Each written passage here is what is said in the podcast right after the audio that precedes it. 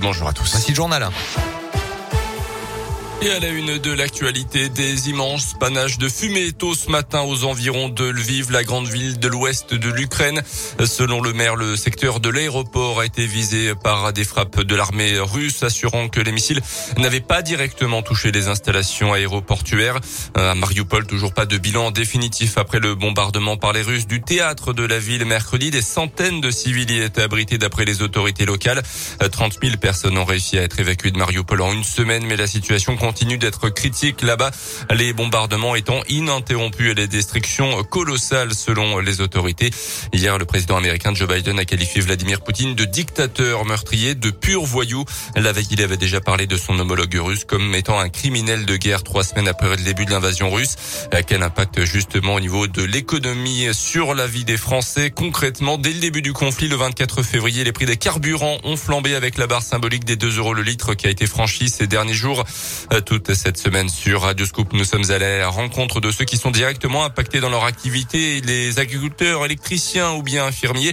Zoom aujourd'hui sur une profession qui n'a pas été évoquée dans le plan de résilience du gouvernement, les taxis.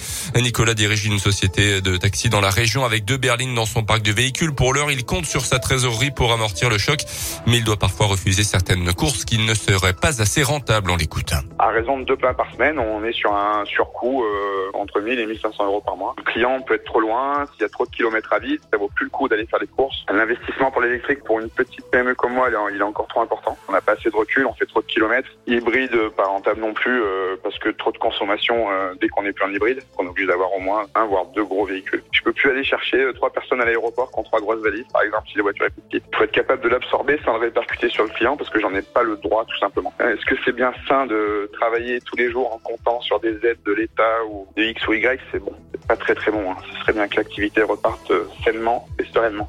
Certaines professions ont prévu de se mobiliser dans les prochains jours pour dénoncer la hausse des coûts. L'organisation des transporteurs routiers européens annonce par exemple une journée de mobilisation lundi prochain, le 21 mars, estimant que les propositions du gouvernement ne vont pas assez loin. Dans l'actualité également chez nous, après le recrutement de 70 médecins par le département, la Saône-et-Loire va tester une nouvelle méthode pour lutter contre les déserts médicaux. Cette expérimentation déjà présentée au ministre de la Santé va permettre à des médecins remplaçants de s'installer pour six mois dans un secteur dépourvu de praticiens et disposant d'un locaux libre. À ce jour, la réglementation ne le permet pas. Cinq jeunes médecins venus de Lyon sont attendus dans le département le mois prochain. En foot, Lyon qualifié pour les quarts de finale de la Ligue Europa après son match nul un partout à domicile contre le FC Porto hier soir. Monaco a été éliminé par les Portugais de Braga.